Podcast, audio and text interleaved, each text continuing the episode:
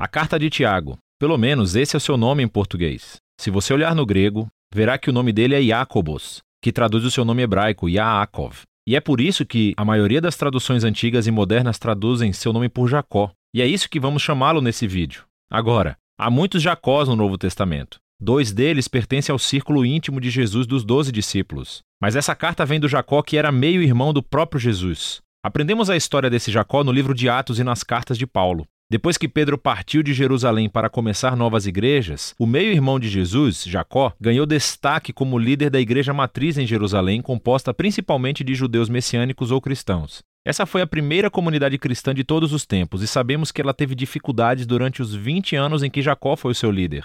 Houve uma fome que levou a uma grande pobreza na região e esses judeus messiânicos estavam sendo perseguidos por líderes judeus em Jerusalém. Mas, apesar de tudo, Jacó era conhecido como um pilar da igreja de Jerusalém. Ele também foi conhecido como um pacificador que liderou com sabedoria e coragem, até que foi tragicamente assassinado. E nesse livro temos o legado de ensino e da sabedoria de Jacó, condensados em um trabalho curto e muito poderoso. O livro começa como uma carta. Ele cumprimenta todos os judeus messiânicos que estavam vivendo fora da terra de Israel. Mas essa não é uma carta como as cartas de Paulo, onde ele aborda problemas específicos em uma igreja local. Em vez disso, esse livro é um resumo da sabedoria de Jacó para toda e qualquer comunidade de seguidores de Jesus. E o objetivo de Jacó não é ensinar novas informações teológicas. Em vez disso, ele quer se meter na sua vida e desafiar o modo como você vive. A sabedoria de Jacó foi fortemente influenciada por duas fontes. A primeira é o ensino de Jesus sobre a vida no reino de Deus, especialmente o Sermão do Monte,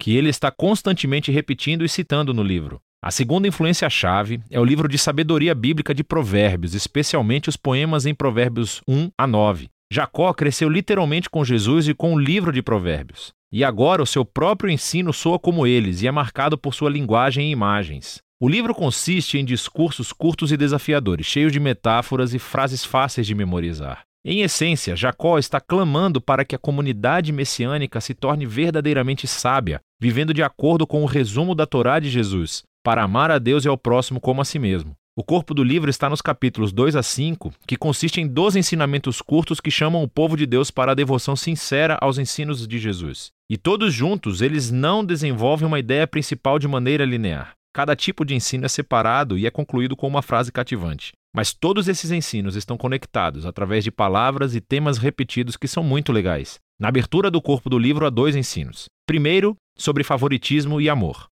Jacó expõe como tendemos a mostrar favoritismo a pessoas que podem nos beneficiar e negligenciamos pessoas que não podem, geralmente porque são carentes. Jacó diz que isso é o oposto do amor definido por Jesus. Ele prossegue mostrando como é e como não é a fé genuína. Então, se alguém diz que tem fé em Deus, mas negligencia as pessoas carentes ou pobres, a fé dessa pessoa está morta, diz ele. Suas ações traem o que dizem que acreditam, e a fé genuína sempre resulta em obediência aos ensinos de Jesus. Agora, Espalhados pelo corpo do livro, encontramos três lugares diferentes onde Jacó desenvolve o próprio ensinamento de Jesus sobre as nossas palavras. Então, com a mesma boca, lançamos dor sobre as pessoas e depois oferecemos louvor a Deus.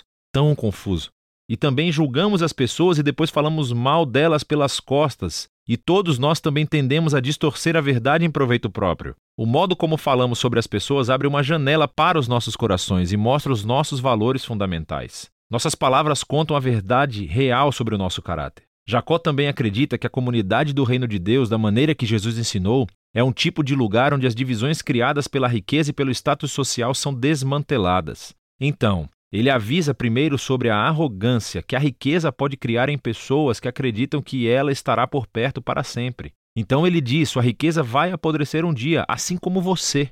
Em contraste, o povo de Deus deve viver com paciência e esperança pelo retorno de Jesus para acertar todas as coisas, e isso deve inspirar uma vida de oração cheia de fé. Agora, nessa parte do livro, todos esses ensinamentos são muito poderosos, e há ainda muito mais para falar do que temos tempo nesse vídeo, mas falando sério, leia todos eles e lentamente. Agora, nesses 12 ensinamentos sábios, temos o capítulo introdutório. É uma corrente fluida de ensinos sábios e frases para resumir as ideias principais de todo o livro. Esse capítulo realmente apresenta todas as palavras-chave e temas que você encontrará nos capítulos 2 a 5. Jacó começa dizendo que ele sabe por experiência pessoal que a vida é difícil. Afinal de contas, ele foi martirizado pouco tempo depois de escrever essa carta.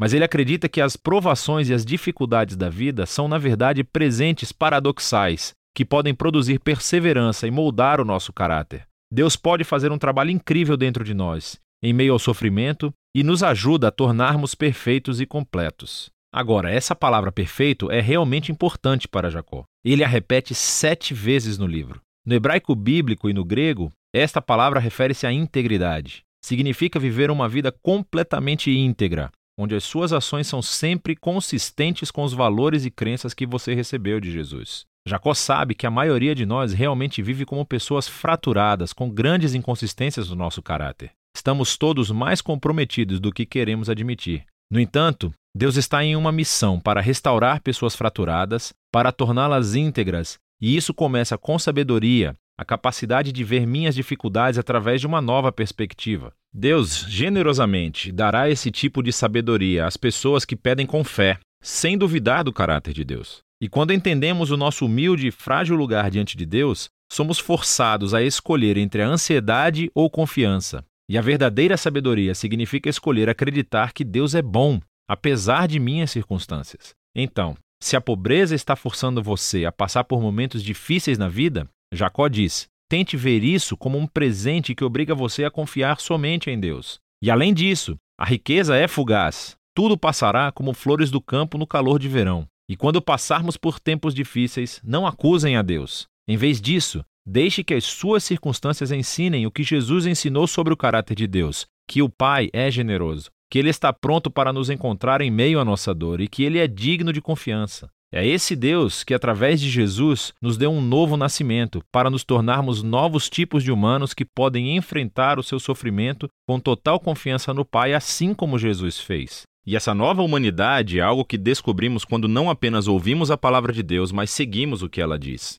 Jacó chama a palavra de Deus aqui de a perfeita Torá da liberdade. Ele está se referindo ao maior mandamento da Torá que nos foi transmitido através de Jesus, que ele nos libertou para amar a Deus e amar o próximo. E Jacó mostra praticamente como é esse tipo de amor. Significa falar com os outros de uma maneira gentil e amorosa. Significa servir os pobres e viver com devoção sincera somente a Deus. Agora, você pode ver como esse capítulo de abertura contém todas as palavras-chave e ideias exploradas mais profundamente nos 12 ensinos dos capítulos de 2 a 5. Jacó se aprofundou na sabedoria de Jesus e dos provérbios, e ele nos deu um grande presente nesse livro da sua própria sabedoria. Esse livro é como um soco na barriga bem trabalhado para aqueles que querem seguir a Jesus. E é disso que se trata o livro de Tiago, ou Jacó.